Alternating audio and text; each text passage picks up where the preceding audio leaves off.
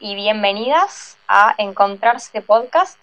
Eh, hoy nos volvemos a encontrar para hablar de la cultura de la cancelación. Voy a saludar a los chicos. Hola Nico, ¿cómo andas? Hola Flor, ¿cómo va? ¿Cómo están todos? Acá en un nuevo programa, muy contento, muy entusiasmado. Va a estar muy piola. Eh, tenemos una compañera que también estuvo en el programa anterior ya. Hola Dani. Hola Nico, ¿cómo estás? La verdad muy contenta de volver a estar acá con ustedes. Eh, muy interesante, la verdad, sumarme a estas propuestas de las temáticas de, estos podcasts. Y, bueno, eh, creo que eh, podemos empezar ahora con Gaby, que, va a, presentarnos este nuevo programa, ¿verdad? Hola a todos y a todas, por solamente nombrar dos de los géneros con los que te puedes sentir identificado. Eh, hoy, como dijo Flor, vamos a hablar de la cultura de la cancelación y como suele ser eh, en nuestro programa, no lo vamos a hacer solos. Trajimos una invitada que nos gustaría que se presente ella, como en todos los anteriores casos. Eh, la invitada soy yo, ¿no? Sí, exactamente. Ah, bueno. Eh, bueno, bueno, también les agradezco por tenerme acá, poder formar parte. Mi nombre es Galia Moldavsky. Eh, ¿Cómo me presento? Me presento como socióloga, me presento como productora de radio, productora de Metro y Medio en este momento eh, y columnista habla de temas en lugares. Cultura de la cancelación. Sí, o qué es una cancelación. ¿Qué es una cancelación? ¿Qué significa cuando decimos que estamos cancelando a alguien? Así que quien quiera asumir el importante rol de dar esta definición. Creo que le corresponde a la invitada. Eh, como, experta, eh, la, trajimos como experta que, que eh, brinda su expertise. bueno, bueno, voy yo, tomo, tomo la apuesta con todo lo que eso requiere porque nos estamos metiendo en un tema pantanoso y sabemos que cualquier palabra que podamos decir fuera de lugar, todos nos podemos ser cancelados nosotros a continuación. Eh, la cultura de la cancelación eh, es un concepto que apareció en los últimos años, más que nada por, un mecanismo que apareció en redes sociales, que tiene que ver con eh, una forma de militancia que se, que se desvirtuó, ¿no? De alguna manera, que era una forma de militancia dentro del feminismo, donde se buscaba marcar desde micromachismos a machismos más absolutos y más concretos y más visibles en distintas personas públicas, ¿no? Eh, hubo casos eh, y, a la persona que se le que se le detectaba alguna actitud machista se la cancelaba, esto quiere decir como que se la sacaba del espacio público, se la sacaba del escenario público, se la dejaba de consumir, etcétera. Eh, en algunos casos eran por motivos eh, que una puede considerar más eh, lógicos de alguna manera, si hay algún cantante que lo acusan de una violación o de un abuso, bueno, es bastante entendible que mucha gente no quiera seguir consumiéndolo, o por lo menos no de esa manera, pero digamos ese concepto de cancelar se empezó a aplicar ya eh, por eso yo digo que se desvirtuó de alguna manera, a eh, cualquier caso de cualquier persona que en el escenario público tenga algún comentario o lo que fuera eh, que pudiera ser interpretado de manera machista. y con de la mano de las redes sociales que facilitan ¿no? que cualquier persona y cualquier usuario pueda escrachar a alguien por algún motivo. Me, interesa esto que, hablaste que empezó el movimiento eh, feminista, esto de las cancelaciones. Eh, ¿Solo se cancela por, eh, por machismos o micromachismos conquistantes o ya se amplió el rango y hay otras razones o otros comportamientos que llevan a las cancelaciones? no, sí, yo creo que ya se, o sea, ya, ya el término está como muy, ¿no? Muy utilizado para muchas cosas eh, y está como medio simplificado y también tampoco es un concepto que, bueno, yo de lo personal, eh, no sé, yo milito en el feminismo hace muchos años, voy a los encuentros de mujeres hace muchos años, eh, formé parte del último año en el último encuentro de mujeres del debate que se dio sobre los scratches, porque hubo por primera vez un espacio para hablar de la temática de los scratches. Eh, y la realidad es que en ningún, o sea, Pablo digo que viene del feminismo, pero en ninguna, ninguna referenta feminista de las que conocemos va a ir por la vida defendiendo eh, cancelar personas como un método de militancia. Creo que tuvo que ver más con una política de personas en redes sociales, eh, que a veces se avaló más por referentas y a veces menos, y que ya se aplica a cualquier cosa. Cualquier persona que no te gusta lo que diga públicamente, podés cancelarla o buscar que la cancelen. Eh, y por eso creo que también hay que tener cuidado con, con esos conceptos. Bueno, y entonces, ¿quién decide quién es cancelable y quién no? Ay, hay una persona arriba, no, nada, no sé quién decide. En último término, va, por lo menos como lo veo yo, es una decisión individual eh, a quién queremos consumir o a quién queremos dejar de consumir y por qué. Digo, eh, pueden haber algunas, vamos a usar de nuevo este término, entre muchas comillas, cancelaciones que han tenido más, eh, más apoyo, han sido más amplias porque por algún motivo se viralizaron en redes o porque el motivo de la cancelación es, digamos, una denuncia concreta sobre un hecho que consideramos completamente inadmisible y que nadie podría seguir mirando a, ese sujeto o ese político o ese famoso famosa de la misma manera después de saber esa información. Pero la realidad es que nadie te puede obligar tampoco a cancelar a alguien. Si alguien hace una actitud que a vos no te gusta y vos individualmente vas a querer seguir consumiendo, digo, tampoco va, nadie va a estar controlando qué consumís o dejas de consumir para eh, nombrarte buena o mala feminista o bueno o malo medioambientalista o bueno o malo cualquier causa por la que quieras cancelar a alguien, digamos.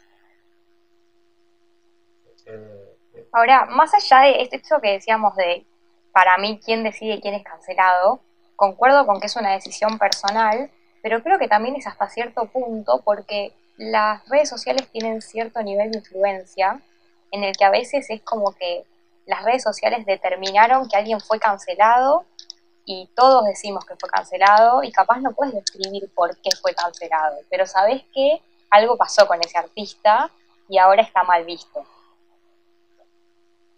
Sí, sí. Sí, yo creo que condiciona también como el comportamiento público, como que por ahí vos eh, individualmente no cancelaste a esa persona y la consumís puertas para adentro, pero no vas a subir a tus redes sociales que estás consumiendo a esa persona. Y esto tiene que ver también con un, también un, yo no creo que nadie va, a criticarte porque seguís consumiendo a, no sé, a Versuit después de que pasó con eh, Gustavo Cordera, si te gustaba la Versuit, te sigue gustando, nadie te va a decir, che, ¿por qué te sigue gustando Versuit? Pero es verdad que funciona algo medio coercitivo de, eh, ojo con no mostrarlo tanto, para no mostrarte como muy fuera de la línea. Eh, pero yo no creo que nadie en persona va a decirte no podés seguir consumiendo Versuit, ¿no? pero bueno, funciona de alguna manera porque a todos y a todas y a todos nos condiciona lo que mostramos. Eh, el otro día había un tweet que era eh, cancelar es eh, escuchar en secreto las bandas que antes escuchabas en público, tipo que escuchaba diciendo que, que hacías. que me parece que tiene un poco que ver esto que decía Flor de, bueno, ahora está mal visto, pero, pero a su vez nosotros tenemos nuestro propio compás interno moral que nos permite o no escuchar algo. Entonces ahí como que hay una tensión entre lo que públicamente queremos mostrar y nuestro compás interno moral que es más objetivo. Eh, sí, también chicos, eh, perdón que te interrumpa Gaby, también estaba pensando en lo que veníamos hablando antes del programa, ¿no? Pensando en, hacerte esta pregunta, eh, Galia. O sea, eh, siempre tenemos este dilema cuando nos busca un artista y qué pasa con su vida personal, si podemos, si debemos, podemos separar la vida personal de la obra, ¿no? Eh, es, es un dilema, ¿no? En que sigue vigente. Sí, para mí es como la pregunta sin fin porque nadie, nadie tiene una respuesta absoluta y yo respondo de nuevo que para mí tiene que ver con la experiencia individual. Digo, hay gente que, em, eh, digo, no sé, yo voy a un ejemplo muy, concreto. Muy concreto. Louis C.K. Eh, era, es uno de mis comediantes preferidos en el mundo entero y tuvo unas denuncias de eh, haberse masturbado frente a mujeres que como que subían al cuarto y se da vuelta y él estaba masturbándose, digamos, pasó varias veces. Em, y después, em, bueno, tiene una denuncia pública, un escrache, y em, se retira del escenario público durante dos años, pide perdón abiertamente, habla con, bueno, hace, digamos, lo que. Las denuncias no eran unas denuncias que se podían, que se habían elevado penalmente, ni nada que lo fuera a llevar a prisión, ni nada. Se, disculpa públicamente y desaparece del escenario público durante dos años. Eh, ahora, dos años después, volvió a, hacer un show, que lo vi, y me causó mucha gracia. Me causó mucha gracia y me sentí muy culpable. Me causó mucha gracia el show y me sentí muy culpable. Y yo me preguntaba si me iba a causar gracia, porque yo había vuelto a ver los monólogos que me causaban gracia antes y había muchos monólogos que hablaba de masturbarse. Y cuando veía esos monólogos, no me causaba gracia ya y me hacía algo de ruido, o sea, me hacía sentir incómodo. Y no era por un tema moral, era porque me hacía sentir incómodo verlo hablar de masturbación a una persona que ya sabes, etcétera. Entonces eh, dije, bueno, chao, no me causa más gracia Luis C.K. porque me voy a poner incómoda, pero hoy no yo y me causó gracia. Y hay una línea eh, de pensamiento con respecto a esto de artista eh, y, obra que tiene que ver con dos cosas. Uno, cuando la obra ya está hecha, o sea, el monólogo ya existe, no sé por qué eh, deberíamos estar obligados a privarnos a nosotros mismos de pasar un buen momento si tenemos la posibilidad, de ver una película que te gusta si tienes la posibilidad, de reírte un rato si tienes la posibilidad. porque el chabón es un mal tipo, porque el chabón tiene conductas que estuvieron fuera de lugar o por lo que sea. Después, la segunda pregunta es, ¿qué pasa con si las empresas o los que le ponen plata van a querer seguir invirtiendo en una persona así? Es otro debate, pero no depende de nosotros. Yo creo que cuando la obra ya está ahí, ya está en el mercado, no sé por qué nos imponemos a nosotros mismos y a nosotras mismas que nos tenemos que privar de un momento eh, de placer porque la obra de arte nos genera placer porque esa persona no nos gusta. Pero es mi posición personal, porque por ahí otra persona no puede volver a ver una película de Woody Allen, por ejemplo, y yo le digo, bueno, no podés, pues, no, te respeto. Eh, em, estoy en parte de acuerdo con lo que decís y, siento que es verdad que eh, está, de alguna manera estaríamos privando de algo que disfrutamos, pero por otro lado también me pasa con esto de separar obra y artista, que es que eh, la película de Woody Allen se va a extraer del cine y va a romper taquilla o la de mucha gente porque es la película de Woody Allen no porque se trate de lo que sea o sea una historia interesante. Entonces también, eh, en alguna manera, seguir consumiendo personajes, eh, seguimos consumiendo personajes más que obras. Porque yo fui a ver la obra de Woody Allen, no fuiste a ver, no sé, eh, Medianoche en París, fuiste a ver la de Woody Allen. Sí, es verdad, pero estás yendo a ver la obra de Woody Allen porque las obras de Woody Allen te generan algo, las obras, digamos, ¿no? O sea, yo no estoy yendo a consumir a la persona Woody Allen. Igual es un debate que para mí está abierto y vos decís, bueno, yo no quiero darle plata a Woody Allen, yo no quiero ir y pagar por una obra de arte que le va a traer plata a Woody Allen. Yo te digo, también es respetable esa, esa postura, me parece lógica, eh, y puede ser un motivo para dejar de consumir a alguien, decir, che, yo no quiero ir a pagar una entrada para el cine, ¿entendés? Yo no te pago la entrada para el cine para verlo. Eh, y también me parece que puede ser una postura respetable. Yo, en lo personal, eh, hubo cosas que dejé de consumir. O sea, si yo, eh, por ejemplo, pasó la última película de Tarantino. Tarantino no tiene ninguna denuncia de nada, pero la última película de Tarantino, que es muy famosa, que fue muy bien y a mí me gustó en muchas cosas, para mí tiene muchísimos personajes femeninos basados en estereotipos, que no están buenos, que no reproducen cosas piolas, y no disfruté tanto en ese sentido de la película. Y esas son las cosas que quiero dejar de consumir. Ese tipo de obras de arte. Las obras de arte que reproducen eh, estos estereotipos, que reproducen estas maneras de ver el mundo. Más que eh, por la persona que la creó. Eh, si Woody Allen crea una, la última película de Woody Allen, no la vi, tiene este tipo de mirada del mundo y regresa a personaje, no me va a interesar consumirla principalmente por eso. y ese creo que es el criterio en último término. Sí, me parece que no hay un parámetro establecido es muy personal hasta dónde uno decide consumir o dejar de consumir a un artista o a su obra. Y, por ejemplo, eh, como decía Gaby, uno puede ir a ver la, película de Woody Allen porque le gusta Woody Allen y porque es Woody Allen más allá de la película.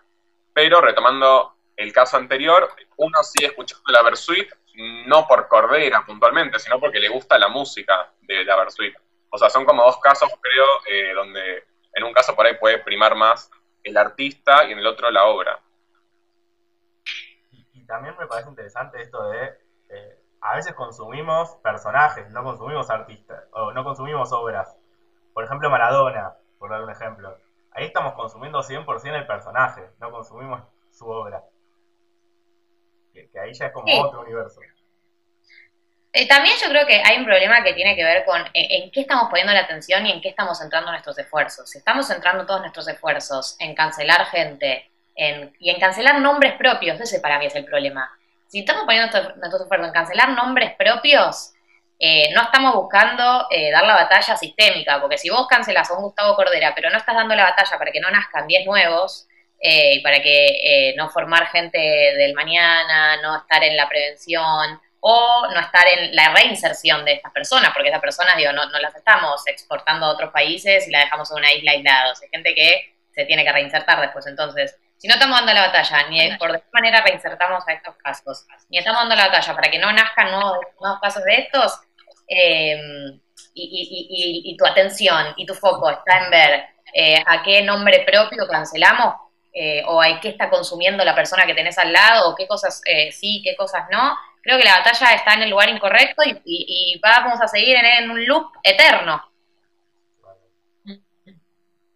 Sí, sí, yo estaba pensando em, eh, hace unos meses atrás o, un año atrás, eh, saliendo un poco del tema de los artistas, ¿no? Porque hay noticias que salen a la luz que tienen que ver con casos de la sociedad muy puntuales, como por ejemplo la cultura del rugby, que terminó o sea, hay gente que tiene la teoría, ¿no? De que hay un discurso que circula en la cultura del rugby muy machista que terminó en un hecho como el que conocimos hace un tiempo y seguramente haya habido otros tapados que nunca nos enteramos ni nos vayamos a enterar. Eh, entonces, eh, digo, pienso eh, esto que vos decías que me parece muy interesante de la prevención, o sea, de, cómo empezamos a, a deconstruir estos discursos construir otros en lugares donde tradicionalmente eh, circulan y están muy arraigados, eh, o sea, una cultura más conservadora, más machista, eh, cómo dar esa batalla, ¿no? porque si nos quedamos solamente con, con, solamente cancelar un artista y no nos ponemos a pensar qué está pasando en ámbitos específicos, termina siendo algo que queda una lucha que la da a mitad de camino, ¿no? Yo te, como que te estoy tratando de interpretar por dónde va tu, idea, ¿no? Sí, yo tampoco sé por dónde va mi idea, igual. sé cuál es como que es un, es un tema difícil y pantanoso para todos y para todas porque dar una, una lucha sistémica y de raíz eh, es un misterio cómo se hace.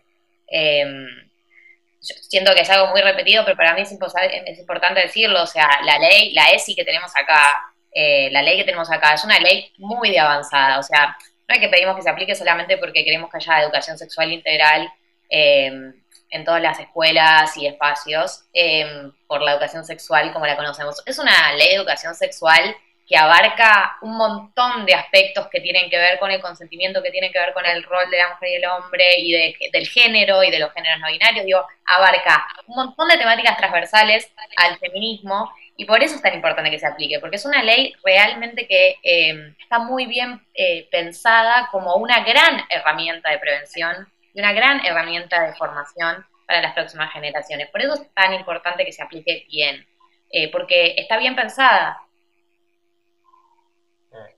me interesa antes que hablaste de la, reinserción de estos sujetos que quizás han sido cancelados. Y me interesa hablar de hasta qué punto hay que darles espacio o micrófono a esta gente y cuál es el punto de no retorno, si es que lo hay. Eh, no sé, de invitarlos a programas de radio, no sé si te ha tocado eh, de tener que hablar con alguien que quizás no, no, estaba dentro de tu compás moral, digamos así. ¿Hasta, hasta qué punto? ¿Qué se hace en esos casos? Eh, sí, bueno, es difícil, es difícil que se hacen esos casos. Yo creo que em, es muy difícil para una persona que está al aire en un programa de radio cuando alguien dice algo fuera de lugar, eh, estar siempre a la altura de las circunstancias, eso lo quiero decir porque lo he vivido más de una vez. Em, y eso es lo primero, como que creo que es parte de todos ir formando esos consensos para que todos y todas podamos estar atentos y atentas, pero a veces eh, creo que es difícil en el momento. Yo creo que eh, la persona que está a cargo de ese espacio tiene la responsabilidad de frenar o de marcárselo de buena manera o de mala manera o de la manera que le salga, eh, de la manera más constructiva que pueda, a la persona que está reproduciendo ese discurso. Es la responsabilidad de quien lleva a cabo ese espacio. Eh, y lamentablemente no siempre esas personas eh, están a la altura de las circunstancias o, estaban eh, atentos o atentas de la manera que tenían que estarlo. Por eso requiere para mí como una... estar todos y todas avivados. Todos tenemos que estar prestando atención a estas cosas. Y, en el caso de que sea, perdón, Dani, ¿eh? Y en el caso de que sea una persona quizás ya hizo, no sé, el pelado Cordera que ya hizo su... Ponemos el pelado Cordera porque es el ejemplo más fácil que todos vimos. Ya dijo sus comentarios súper machistas y misógenos. Y te llama dice, Galia, quiero pedir perdón en tu programa. Ahí, ¿qué, qué, qué se hace? Eh, ¿Qué se hace? Habría que ver desde dónde vuelve el pelado Cordera. El, el, pelado Cordera vuelve con una autocrítica, con una forma, se formó, se deconstruyó, no sé, hay que ver. Yo, sinceramente, también lo que pasa mucho, vamos a decirlo, porque tampoco se ¿no? me parece que esta gente siempre quiere volver y nosotros no lo dejamos. Hay muchos, muchos personajes eh, públicos que no tienen, o sea, hacen un comentario machista, los cancelan y como que de alguna manera eh, no solamente no tienen ninguna autocrítica sobre lo que dijeron, sino que se refuerza esta idea como una idea medio como reaccionaria de están todos en contra mío, me envidian, como que hay hubo muchos personajes públicos que fueron cancelados, eh, lo que fuera, y no, no, no vino de la mano de una autocrítica, y por eso también me genera tantas dudas esta, la cultura de la cancelación, porque no ha traído hasta el día de la fecha ningún caso eh, que a partir de ahí se haya replanteado sus principios, porque como es tan hostil y tan eh, poco abierto al diálogo y a la discusión y a la formación, la cultura de la cancelación, no hemos recuperado a nadie después de cancelarlo o cancelarla, eh, ni, ni, ninguna de esas personas se ha replanteado sus prácticas. Entonces, como por eso también hay que pensar en el día después de la cancelación, eh, no solamente en, ese momento en el que todos le damos retweet o lo que sea a un vivo de Luisana Lopilato. Bueno, con respecto a lo que decía Galia, a mí me pasa que cuando empezó toda esta cultura de la cancelación, eh, yo me empecé a plantear cómo lo iba a manejar, ¿viste? Y uno dice, bueno, ¿cómo, ¿cómo voy a alinear mis valores en esta situación? Y como que lo que yo pienso mucho es que se cancela un artista por lo que dice públicamente o por lo que te enteras públicamente. Y después tenés un artista que te parece re bueno porque es políticamente correcto de su boca para afuera, pero uno no sabe, o sea, siento que después de todo siempre estás en el peligro de estar escuchando un artista que en el futuro puede llegar a ser cancelado, porque al no saber qué hace en su vida personal, vos te basás solamente en lo que conoces, pero capaz la persona es una mierda y como no dijo nada malo, vos te pensás que está buenísimo. Entonces también siento que es muy selectivo la cultura de la cancelación porque te basás solamente en la vez que el artista pifió en lo que dijo y no en lo que hizo realmente, porque nunca vas a saber lo que hace en su vida personal. Sí, y además, eh, digo, como que puede ser una mala persona por otros motivos que no tengan que ver con el machismo. O sea, por ahí no es cancelado porque no es machista, pero cagó a tal a personas con las que trabajó, o es simplemente una mala persona. Digo, no tenemos manera de saber que los artistas y las artistas que consumimos son buenas personas en su vida privada. Em, entonces, como eh, digo, pueden pasar, eh, puede ser malvado y cancelable por un millón de motivos una persona. Sí, total. Otra cosa que yo, perdón, capaz estoy cambiando de tema, pero eh, me vino esta pregunta. ¿Vos pensás que se juzga a todos con la misma vara o que hay ciertos artistas o personajes públicos que por alguna razón u otra tienen cierta inmunidad, como que son intocables, pueden hacer lo que quieran y no vamos a decir nada, ejemplo fácil, Maradona. Eh, yo creo que el, caso de Maradona es un caso muy particular. O sea, no lo compararía con ningún otro caso en la Argentina, porque no hay ningún otro símbolo en la Argentina que represente lo que representa Maradona. Eh, yo en lo personal no me siento tan cercana por, digamos, por, mi propia experiencia, pero sí como conozco feministas que les gusta Maradona y abiertamente lo, sostienen, digamos, no, es que les da, lo, hacen por lo bajo o en su casa. Y tiene que ver con, eh, con, como, con la idea de que es un símbolo eh, de, la Argentina que trasciende lo futbolístico que y, que, y que fue un símbolo en un momento muy crítico a nivel político también Argentina y, argentino y la idea de que es como un ídolo defectuoso, ¿no? Y de que es así como lo querés. Eh, yo la verdad nunca lo viví de esa manera, entonces no te puedo decir, no te puedo explicar bien cómo, cómo funciona, pero sé que, es que está esta idea. Eh, y después como no sé si hay artistas intocables, pero hay artistas a los que les perdonamos cosas que a otros no les perdonaríamos, ¿no? Y yo y voy un par de ejemplos. O sea, eh, si, igual yo creo que la cultura de cancelación está más tranquila ahora. Hace un par de años estábamos como en auge, cancelando gente todos los días. Ahora estamos todos y todas más calmados y más calmadas. Pero, por ejemplo, eh, Miranda tiene una canción que se llama El Profe, ¿no? Donde hace alusión como un vínculo con medio una, una, una no, no se nos queda claro si es menor de edad o no. Eh, Babasónicos tiene la canción putita, digo, si nos pusiésemos con el criterio con el que hemos cancelado otros artistas y otras artistas por cosas menores, podría, podría aplicar a ellos también. Y sin embargo no lo hacemos porque son dos bandas que amamos eh, profundamente, por lo menos yo amo ambas bandas profundamente, y, y tampoco me parece ya a esta altura que la batalla pase por ir al profe y está bien, sí, ahora la escucho, me hace ruido y prefiero pasarla, no me siento tan cómoda escucharla, y está bueno tener eso, ya con tener esa, ya con que todos tengamos esa alarma encendida y nos haga ruido, me parece suficiente, no hace falta cancelar a nadie para poder incorporar estas maneras de ver el mundo. Claro, sí, algo eh. interesante también es pensar eh, si se puede cancelar a alguien por por cuestiones que ocurrieron hace muchos años. Eh, o por ejemplo, hablamos, no sé, por ejemplo, el, eh, en, el rock nacional, es como decís, seguramente hay canciones que por ahí fueron escritas igual hace 20, 30 años o más, y por ahí recién ahora como que nos damos cuenta que nos hace ruido esa letra que antes cantábamos, eh, pero eso es cancelable o por ahí lo importante es hacer el foco para que la música nueva no repita esas, esas conductas, digamos. Sí, nada, para mí, o sea, es una boludez y una pérdida de tiempo y recursos ir al pasado a cancelar gente, pero a esto sí lo digo abiertamente, digo, estás no estás ayudando a nadie yendo para atrás y cancelando gente del pasado. Con que se te con que se te encienda la alarma cuando escuches algo que está fuera del lugar me parece suficiente. O sea, tenemos tanto para dar en el presente y en el futuro de nuestra actualidad y de nuestras generaciones como para ir atrás a cancelar gente, realmente me parece en lo personal me parece una pérdida de tiempo. Eso no significa que no puedas escuchar una canción y decir, che, esto no está piola, esto no está bueno, y que se te, se, te prenda esa alarma, pero no sé, yo invertiría mi, tiempo en algo más productivo para, el mundo. En, en, nuestro podcast que hablamos de los límites del humor, en el que estuvo invitado Lucas Lauriente, que si no lo escucharon vayan a escucharlo, que está buenísimo, hablamos del caso Casados con Hijos. Eh, que como vos decís, en 2005, no sé qué momento de Casados con Hijos, tenía actitudes muy condenables, que está bien, fueron hace 10 años, pero el problema es que ahora vuelve Casados con Hijos. ¿Y ahí qué hacemos? Nada, no hacemos nada.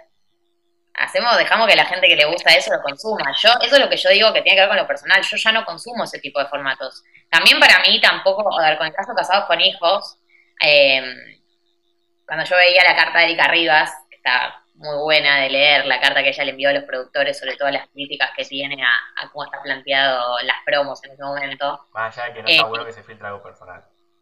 No, no está bueno que se filtre, pero esa carta está buenísima. Igual yo creo que a ella le está a punto, no le... No le eh, eh, ella, las críticas están muy buenas, pero yo lo que decía es, digo, vos elegís sumarte a Casados con Hijos, es un formato que la matriz es machista. O sea, la base de Casados con Hijos es una pareja donde ella se queja y él le rompe las pelotas que ella te queje. Digo, es la base de Casados con Hijos. Entonces, eh, yo ya no consumo eso, pero no le pido a Casados con Hijos que sea feminista. Yo simplemente no consumo ese formato y no consumo ese programa y no me, no me causa gracia ese tipo de chistes porque no, no, no, no, me siento identificada y no lo veo cerca. Pero, o sea, no le pediría a Casados con Hijos que sea feminista no, no lo consumiría. Ahora, ¿qué hacemos? Nada, yo no sé. Galia, Galia, pero te, hago una pregunta sobre este tema que creo que también salió en, en el podcast anterior que hablamos de esto. Eh, ¿Cuál es la responsabilidad de los productores? Digo, o sea, el único valor que, que, que, nos importa es, bueno, esto va a vender porque hay un público que lo consume, lo seguimos reproduciendo, o hay una responsabilidad social de decir, bueno, no, esto está transmitiendo unos valores que ya no están buenos para esta sociedad en la que vivimos y la que queremos construir en el futuro. Digo, me hago esa pregunta. No, yo también me la hago. Eh, la verdad que no sé, porque yo pienso que sí hay una responsabilidad de los productores y las productoras de, en qué invierten y en qué no invierten y en qué piensan que es rentable eh, y, bajo qué y bajo qué, producto es rentable. Eh, y sí creo que hay una autocrítica para hacer y sí creo que al ser algo contemporáneo nosotros tenemos el derecho, todos y todas las que pensamos que no, no está bueno las ideas de reproducen, de dejarlo claro y de sentar posición.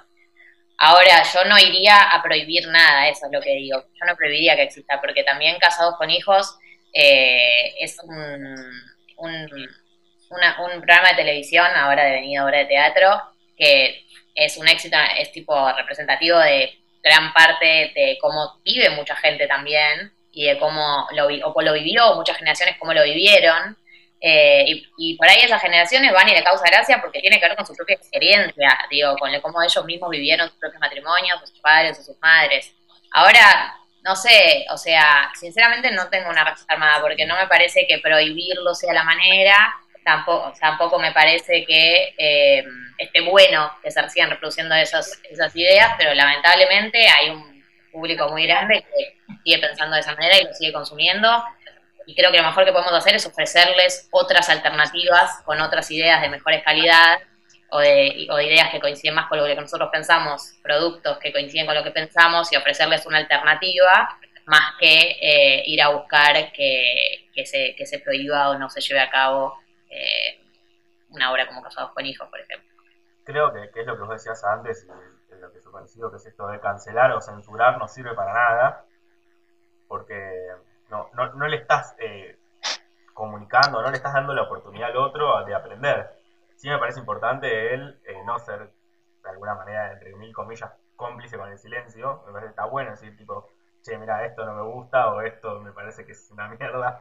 No da hacer este chiste en el siglo XXI. Eh, me, parece que va por ahí. No, y también hay algo, para mí hubo otro ejemplo similar cuando fue el programa este de Polka Guapas, que guapas no, guapas no, las, no sé cuál, uno que eran seis minas, eh, todas eh, muy flacas, separadas. Eh, guapas se sube hace mil años, es la, misma, es la misma serie de Polka una y otra vez, todo lo mismo. Una cantidad de mujeres eh, con, con conflictos en pantalla. Eh, y se la criticó, viste, por esto de que eran seis mujeres hegemónicas, flacas, bellas, que cumplen con los estándares, etcétera, etcétera. Es una crítica válida, recontra, eh, pero para mí ahí la batalla es, presentemos ficciones alternativas con distintos modelos de cuerpo, con conflictos que no pasen siempre por el tuchongo, por si tenés novio o no tenés novio, presentemos modelos y mostremos que nos puede generar eh, pasión, llorar, reírte, otras maneras de contar historias, otras historias que contar. Eh, y también es muy difícil dar esa batalla, o sea, la batalla de tipo, ¿por qué son siempre placas? Eh, si el único modelo que tenemos de ficción, las pibas son siempre placas. Por eso es importante, como más que nada, como poner el hincapié modelos alternativos eh, de contar historias y de cuerpos que vemos, porque si no lo mostramos nosotros también es difícil dar la batalla porque no tenemos como la evidencia de decir como, mirá, acá tenés otras cosas para consumir. Eh, entonces, eso me parece como muy importante y por suerte hay gente que lo hace. Sí, justo eh, yo ah, sé que sería el programa. Eh, ahora es una, una, cosa cortita y te doy dale, señor. Que justo hablando de separadas, yo no soy, la verdad, prácticamente no consumo televisión abierta, soy más de Netflix o de seguir cosas por internet, pero justo separadas lo había empezado a seguir, que me pareció interesante, rescatando algo de, la verdad que yo guapas ni la vi, ni todas las anteriores, no sé, todas las que se parezcan tampoco, pero que si no me equivoco, el personaje de Celeste Cid eh, empieza, de, eh, o sea, lo, muestran ya desde el principio como por lo menos con una... Eh, sexualidad disidente, si queremos llamarlo así. Sí, que Que, ella lo, lo, vive de una manera bastante abierta y de hecho plantea, le hace plantear a otro de los personajes que nunca se había planteado su sexualidad, qué le pasaba con eso. Con lo cual digo, bueno, a ver, acá ya estamos poniendo otros discursos y no y, me pareció bastante interesante desde ese lugar, ¿no? Porque yo es como que digo, bueno, la televisión masiva sigue teniendo un peso importante, eh, abierta y, sigue teniendo una utilidad a nivel de educación informal, digamos, de la sociedad. Y, bueno, me parece que, está bueno de parte de, los productores que por lo menos hayan eh, puesto sobre la mesa ese tema. Eh, Así que, pero bueno, coincido con vos 100% en el tema de la belleza hegemónica y todo eso que, estaría bueno también replantear. No, pero además, eh, para mí, con, respecto a ese, al, caso que decís, digo, por eso yo digo que es eh, hacer el comentario barra repudiar lo que haya que repudiar, pero no cancelar. Entonces, el comentario que se hizo de son toda linda, flaca, qué sé yo, para que se le hizo la crítica y que se extendió, para mí es una crítica lógica. Entonces, está bien que nos llame la atención eso hoy en día. Me parece que estamos, eso, eso está bien que lo hagamos y está bien que digamos como, che, qué raro que todas tienen un mismo modelo de cuerpo acá. Como, eh, es muy raro porque vos miras a tu alrededor y no hay un solo modelo de cuerpo, entonces es raro. Eh, pero sí, como esas son como conquistas simbólicas, yo creo que esa, esas críticas que se hacen por ahí no, no, no da de baja la serie ni nada, ni es el objetivo, pero por ahí el año que viene lo tienen más en cuenta. Eh, y, y, también que a series que muestren otras historias también le vaya bien, como fue el caso, por ejemplo, de 100 días para enamorarse. ¿no? Una historia contaba la historia de una chica trans, un chico trans, eh, que contaba, que hablaba de relaciones abiertas, que hablaba de un montón de temas. Está bien, obvio que siempre cumple con los estándares de, de la televisión, de televisión abierta y de la masividad, pero son conquistas y que le haya ido bien a esa novela. Fue una conquista y un estaba hablando de algo, de cambios que se van dando, por, aunque sean chiquitos. Sí. Galia, te cuento algo que nosotros solemos hacer en los podcasts y es como un observatorio de redes sociales y lo que solemos hacer es leer tweets, porque bueno, Twitter es la red social más oscura, lo sabemos todos. Eh, solemos leer como un par de tweets eh, sobre qué piensa la gente del tema, ¿no? Y acá yo tengo un tweet volviendo al tema de Maradona. No sé si están al tanto de todo lo que pasó con Anonymous, Trump, que salieron archivos sobre, bueno, la pedofilia y un montón de cosas. Y acá Jazmín tuiteó, si aborrecen a Trump por violín, hagan lo mismo con Maradona o su Dios es mejor por haber metido un gol con la mano. Acá como que tira esto que yo te decía de la impunidad y para poner un ejemplo de respuesta, eh, acá Andrés le responde, Trump no sabe lo que se siente agarrar una copa del mundo. Como que siento que esto ejemplifica mucho esto que te decía antes de que pareciera que hay ciertos valores que son superiores a la moral. Eh, bueno, ni siquiera sé si a la moral, porque también está esto que vos decís de que Maradona tuvo un rol, eh, digamos, lo que hizo lo hizo en una situación muy especial del país y eso hace que mucha gente también le dé este, esta especie de inmunidad que no se le da a otras personas. Y después eh, creo que Nico tenía un tweet que también estaba bueno, no sé si lo tiene a mano o lo estoy agarrando de sorpresa, ojalá no. si quieren vamos primero con ese tweet. Dale. tengo acá, tengo dos. Tengo, te leo uno que me parece que está bueno, es de una chica que dice, literalmente cancelaríamos a cualquier persona existente si conociésemos absolutamente todo lo que ha hecho o dicho, hasta yo misma me cancelaría. Eh, y es verdad, es un poco lo que hablamos antes, de que si solamente nosotros conocemos, digamos, una parte ínfima de, de la vida de los artistas, digamos, lo que ellos mismos exponen, eh, y si estuviéramos al tanto de todo lo que ha hecho o dicho a lo largo de su vida, su vida privada, su vida pública, eh, creo que todos estaríamos cancelados todo el tiempo. Eh, entonces hay que pensar también como con qué vara eh, medimos estas cosas. Sí, y tampoco creo que es inmunidad. Primero no creo, o sea, digo, como lo plantea la chica que es si por uno un gol con la mano, qué sé yo. A ver, no es un gol con la mano, hay que entender todo el simbolismo que representa ese gol. Es un gol a los ingleses, veníamos de, la dictadura militar, eh, estamos hablando de Malvinas, estamos hablando de un montón de símbolos. Es que un argentino o una argentina en el tercer mundo, sin recursos, sin nada, eh, te pueda ganar en lo único que te puede ganar a, un inglés eh, que, te viene pasando por encima en todo. Entonces, digo, ese gol representó un montón de otras cosas que tuvo que ver con el contexto del país con el simbolismo, un montón de batallas, con idea con la dictadura militar, digo, no, eh, entonces como entender también por qué la gente que le representa tanto le representa a un nivel de su experiencia personal, su historia de vida, la historia del país, eh, un montón de cosas y emociones que se entremezclan y es un recuerdo que no lo vamos a poder eh, manchar para la persona que lo vivió de esa manera. La persona que estaba mirando el partido y ese gol representó todo lo que representó, no le vamos a pedir que deje de representarle todo lo que le representó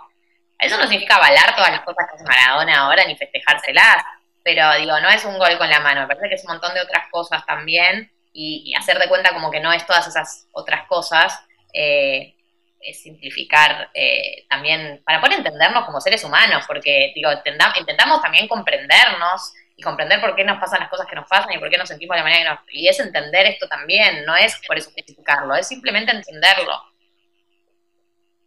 No, sí, tal cual, tal cual. Aparte de todo eso, era un pie que había salido de la villa, del, de, con muy pocos recursos. es eso que estás describiendo, no, no voy a... no, pero decilo, el potrero. Sí, sí, Igual yo, yo siento... Ah, perdón, Dani, eh, Gaby, desde que habías no, no, iba, iba a pasar a otro tweet que me parece increíble, pero cerrá vos, tranqui. No, no, hago un mini comentario último sobre esto de Maradona y lees el próximo, que yo creo, eh, concuerdo con Galia de que tiene un significado eh, para la gente que lo vive en su momento, pero yo no sé si todos los que eh, dicen que Maradona es como inimputable, así como filosóficamente, lo hacen por eso o simplemente porque es un buen jugador de fútbol. Porque yo conozco personas que no vivieron en el momento de esta situación y sé genuinamente que capaz no les importa tanto el significado que tuvo esta, esta situación, sino lo ven más como era un buen jugador y no lo vamos a juzgar porque, porque no sé, tenga hijos en todo el mundo o lo que sea.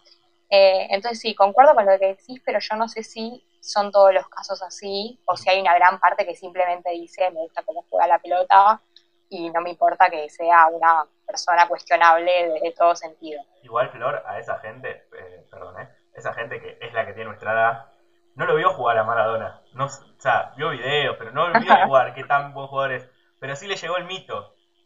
Para la gente de nuestra generación, Maradona es un mito. No es un buen jugador de fútbol. ¿Me entendés? Es mucho más que eso. O sea, es como una eminencia. Yo creo que para nuestra generación es mucho más grande porque ni siquiera lo vimos. Es infinito porque es se construyó en base a relatos. Mm. Sí, para, mí ese gol forma parte de la historia del país. Digo, realmente lo pienso. Es un capítulo de la historia del país, un país en vilo, mirando un partido de fútbol, eh, porque representa eh, de alguna manera defenderse ante un imperio frente al que no te podés defender de ninguna otra manera que no sea ganando un partido de fútbol. Eh, realmente pienso que es un capítulo de la historia argentina. No, por eso lo hace de nuevo, ni, ni, bueno ni malo, es algo simplemente que no podemos cambiar de, cómo sucedieron las cosas. Eh, voy a leer un tweet más que me parece que es eh, uno de los temas que habíamos tocado antes. Andrea tuitea, acabo de enterarme de que Darwin, el científico que postuló la teoría de la selección natural y todo eso, pensaba que los hombres son superiores a las mujeres. Mm, lamentable. A lo que Brittany le responde eh, de la mejor manera, le responde, qué fuerte, Charles Darwin, Charles Darwin canceladísimo. Vaya, no pienso escuchar ni una canción suya más. No. A la perfección todo lo que veníamos hablando y esto de, la superficial que puede llegar a ser la cancelación. Es muy bueno ese tweet. Yo lo vi, lo vi el de Darwin, es muy bueno. Es muy bueno. Bueno, y Platón, cuando hablaba, había esclavos. Digo, qué sé yo, eran consensos distintos, no sé. Sí, sí, sí. Hay que juzgar a las personas por, por su contexto y, el avance que produjeron en su contexto, ¿no? O sea, cancelar a Darwin sería, ¿no? Algo bastante... ¿Qué hacemos con la, la, Biblia entera? ¿Qué hacemos con las religiones? Cancelemos las religiones. eh, eh, Galia, yo tengo una pregunta para hacerte que es un poco pantanosa. Miedo. Me podés decir que no la querés contestar, está todo bien. Em, el, caso de eh, el gobernador de Tucumán, ¿sí? Alperovich. ¿Vos lo seguiste al tema? Sí, em, ¿cómo, ¿Cómo ves esa situación tanto a nivel medios, a nivel movimientos feministas, a nivel del mismo ambiente político al que al que él pertenece, la, tanto sea de su, eh, digamos, eh, sector político como de los otros sectores. Eh, ¿Qué sentís que pasó con, en cada ámbito? y, digamos, o sea, si, sentís que también ahora quedó un poco tapado el tema porque vino esto de la pandemia y la cuarentena, ¿cómo ves?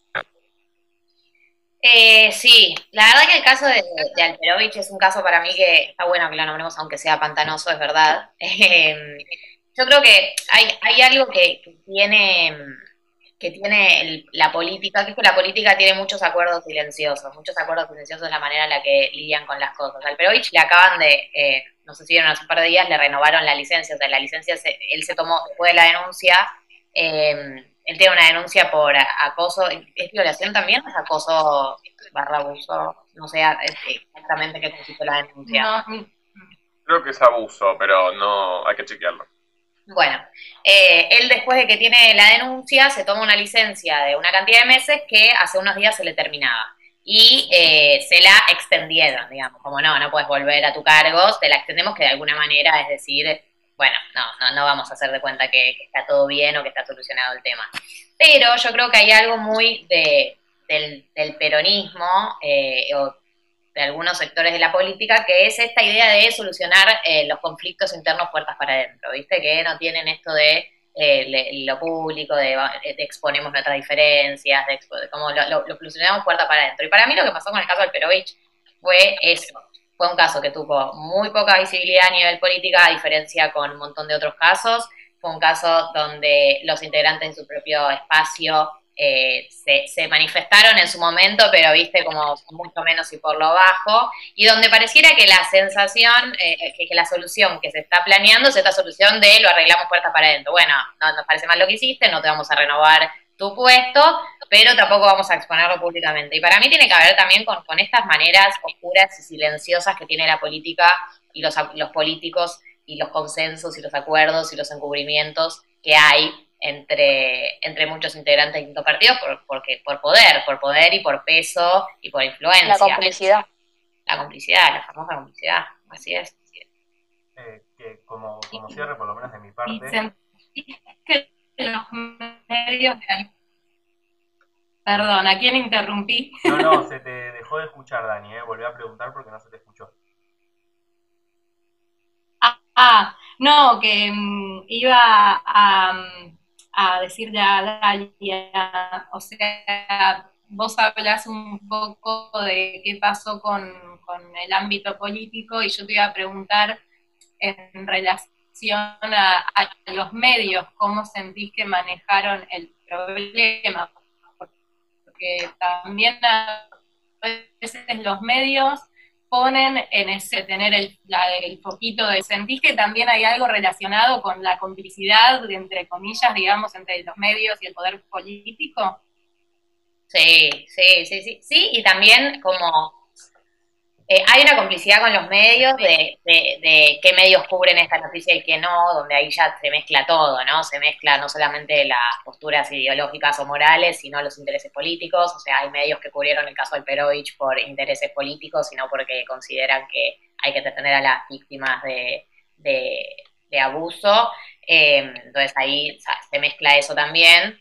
Eh, y, sin dudas pienso que hay complicidad, que hubo complicidad de los medios afines de, no darle más, eh, más visibilidad. Y también pienso a veces que eh, hay casos que son más, eh, que como que son más marketineros que otros, ¿viste? Como que hay casos que se, que se extienden más rápido que otros. Como por ahí no es tan marketinero pensar en una la sobrina del Perovich, en Tucumán, eh, que, que, no, por ahí no es, no es tan visible ella, no tiene todo un aparato a su favor, no es famosa, no es famoso y no garpa, no se extiende, lo que sea. Y creo que ahí también entra eso también, como que una empatiza más o, o, se, o se expande más rápido la historia de o una piba que se expone más. claro, o un famoso, una famosa, o, si el denunciado por algún motivo es más famoso o más famosa, y los casos que no tienen ese, esas características, esos detalles, ese morbo o esa visibilidad, no se extienden de la misma manera y no se expanden de la misma manera. De la misma manera que el asesinato del Yankee Negros es un evento en las redes sociales y el tucumano lo, lo comparten las mismas tres personas de siempre. Eh, eh, como, como cierre, por lo menos de mi parte, quería preguntar, como para no quedarnos con lo negativo, es, ¿se puede descancelar a alguien? ¿Se puede volver a aprender? Y sobre todo si las personas canceladas pueden volver a ganar, ganar la aceptación social, ¿no? O, que, es lo más complejo. Eh, sí, es una linda pregunta porque creo que todavía no sabemos cuál va a ser el puerto de todo esto. Creo que todavía estamos como en construcción y creo que depende de cada uno de nosotros y de nosotras eh, como qué tipo de mundo queremos construir También creo que es deber del feminismo y de las teóricas y las referentes feminismas empezar a, teorizar y a generar protocolos de reinserción, por ejemplo. Lo que pasa es que es un tema, como decimos, decimos al principio, tan pantanoso, porque vos decís, ¿dónde pones la línea? Vos decís, bueno, yo a un violador no lo quiero reincorporar, pienso que no se puede reincorporar. Eh, bueno, entonces, ¿a partir de dónde vamos a reincorporar? ¿En qué casos se reincorporan? Eh, como que también creo que nadie quiere ser la persona que traza ese límite o que dice por dónde, pero creo que sí hay una, hay una responsabilidad individual de cada uno de nosotros y de nosotras de, de, qué manera queremos seguir eh, construyendo. Eh, yo, bueno, le dije, Luis y sacó un show nuevo y yo lo vi. y fue una decisión que me la pregunté, pero la verdad, sinceramente me pareció, él pidió disculpas públicamente, admitió todo lo que lo denunciaron, lo admitió, no es que dijo, no, esto no pasó, yo no fui, lo admitió, pidió disculpas, se retiró durante dos años y volvió y en el show hace referencia también a lo que pasó, no es que, digamos, lo niega y, no hace ningún chiste fuera de lugar y no sé si eso es suficiente o no. En mi caso, eh, evidentemente lo fue, no sé si está bien o no y por eso nadie quiere ser la persona que dice qué es lo que está bien o no pero bueno, creo que en esta instancia depende de cada uno de nosotros y de nosotras y de nosotros. Galia, estamos un poco pasados de tiempo, pero no me quiero ir sin decir esto, que es que rescato muchísimo algo que dijiste, que para mí es como mi conclusión personal de la charla, que es que la importancia del cambio de raíz. Vos podés cancelar a todos los machistas, podés cancelar a todos los lo que sea, pero si vos no vas a la raíz, vas a tener que cancelar eternamente porque van a seguir existiendo estos casos. Y creo que es súper rescatable esto que decís. El cambio de raíz, eh, la cancelación es una solución rápida, lo importante es el cambio de raíz, esa es la, conclusión que yo me llevo. No sé si alguien más quiere decir algo antes de que cerremos. Sí. Flor, que en relación a lo que vos decís, que coincido 100%, que estuvo muy bueno ese comentario. Eh, que también lo que vos misma dijiste, Galia, en relación a eso, de la importancia de la ESI, cómo la ESI, si la sabemos aplicar, puede funcionar para generar y construir otro tipo de sociedad donde no sigamos reproduciendo gente que tengamos que ir cancelando eternamente. Eh, me parece que, está bueno trabajar por ese lado también, cómo la ESI la podemos ir aplicando en guiones de televisión, en escuelas, en no solamente, o sea, quedarnos en obvio la importancia que tiene eh, aplicarlo en los colegios, sino también en general cómo lo aplicamos en otros ámbitos. ¿no? Yo lo único que quería decir antes de cerrar es que mm, recomiendo mucho a Ileana Arduino, que es eh, una de las referentes en contra del antipunitivismo en, eh, del feminismo, desde donde yo saco muchas de estas ideas que ustedes rescatan ella la dijo primera, siempre hay alguien que dice lo que una piensa antes que una. Eh, Ileana tiene una militancia muy copada en ese sentido y siempre tiene algo interesante para decir cuando, cuando hay alguno de estos casos. ¿Podés repetirnos el nombre, eh, Galia? Así lo, sí. Es Ileana, se escribe como, como Eliana, pero con I. I-L-E-A-N-A, Arduino, que es el apellido, es A-R-D, de dedo, U-I-N-O. ¿Y el libro de referencia que nos estabas diciendo? No, no era un libro. Ella tiene varias notas. tiene una que me gusta mucho que se llama No nos callamos más. Eh, y después, que es una de las notas que hablan como del, del antipunitivismo. Ella tiene como muchas conferencias. Si buscan en, internet van a encontrar muchas notas de ella. Yo de libros de ella no tengo ninguno. Eh, ¿Querés decirnos tus redes o dónde te podemos encontrar? Sí, claro, siempre. Eh, arroba Galiamol en Instagram y arroba Galimol en Twitter. Y Nico, ¿querés decir nuestras redes? Sí, así es. Eh, nos pueden escribir en Instagram y en Twitter, arroba encontrarse, Facebook, arroba eh, encontrarse en la diversidad, la página web en la diversidad.org.ar y el mail info arroba en la diversidad.org.ar. Sin nada más que decir, me parece que nos podemos despedir. Hasta la próxima. Gracias, Galia. Galia, Gracias por este plan de cuarentena. Gracias por abrirte con nosotros.